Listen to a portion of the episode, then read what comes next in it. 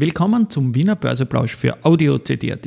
Heute ist Dienstag, der 24. Oktober 2023 und mein Name ist Christian Drastil. An meine Haut lasse ich nur Wasser und CD. An meine Ohren lasse ich nur Wasser und Audio-CD. Heute darf ich unseren bereits zehnten Österreich-Partner für die tägliche Podcast-Reise 2024 nach Deutschland vorstellen.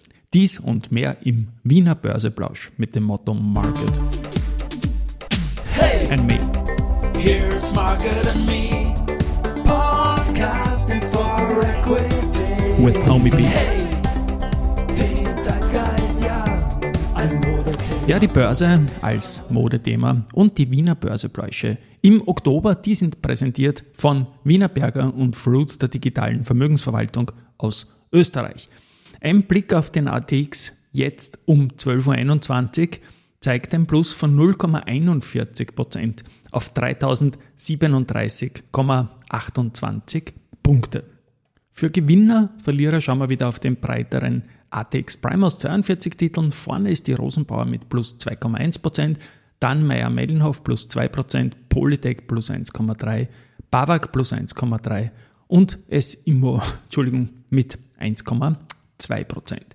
Auf der Verliererseite haben wir Warimbex mit minus 6,6%, zum Doppel minus 3,4%, FACC minus 1,7%, Eurotelesites minus 1,5% und Frequentis mit minus 1,3 Prozent. Beim Geldumsatz jetzt kurz nach 12 Uhr, erste Gruppe vorne mit 6,2 äh, Millionen Euro, dann die OMV mit 4,1 und die BAWAG mit 3,6. Da also absolut die üblichen Verdächtigen. Und die erste Gruppe, die hat jetzt auch gerade das spannende erste Bank Open in der Wiener Stadthalle. Da war ich gestern zu Gast und sehr leibend war es.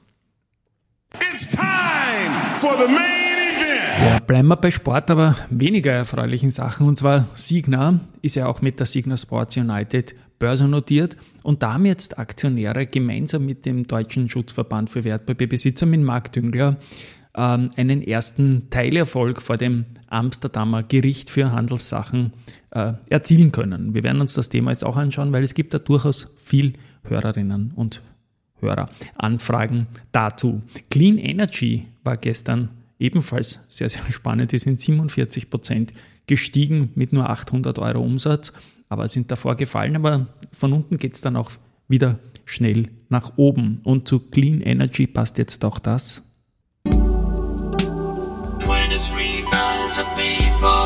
Ja, eine Personalia-Meldung, weil die Aufsichtsratsmitglieder Michael Eisler, Erwin Smole und Harald Weiß haben ihre Mandate zurückgelegt.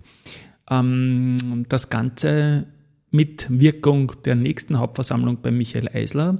Ähm, dann wird der Harald Weiß mit Ablauf des 20. November schon aus dem Aufsichtsrat ausscheiden. Und der Fritz Ecker, der bleibt aus heutiger Sicht aber dem Aufsichtsrat erhalten. Also da wird es auch neue Gremien geben. Das Unternehmen hat sich total umgestellt, jetzt vom Management her auch.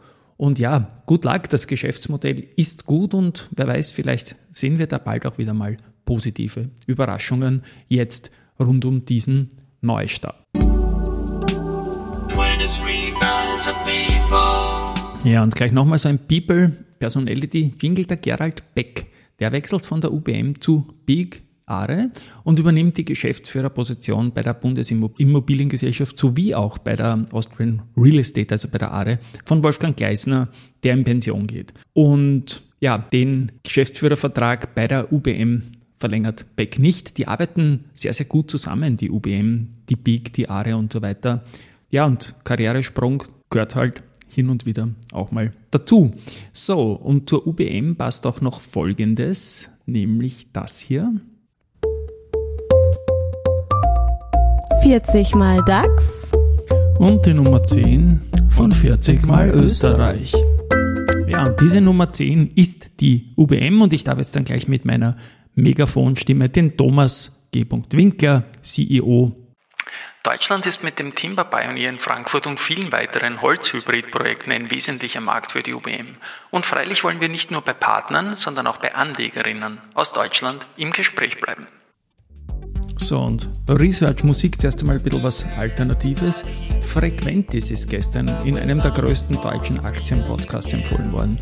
Ohne Aktien wird schwer. Steht auf die Aktie.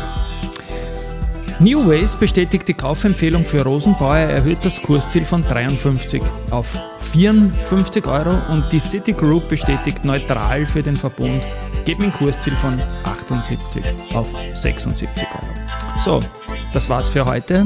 Morgen gibt es dann ein kleines Special. Ich habe es schon in der Vorwoche ein bisschen angespoilert, aber ja, gibt einen guten Grund dazu. Tschüss und Baba.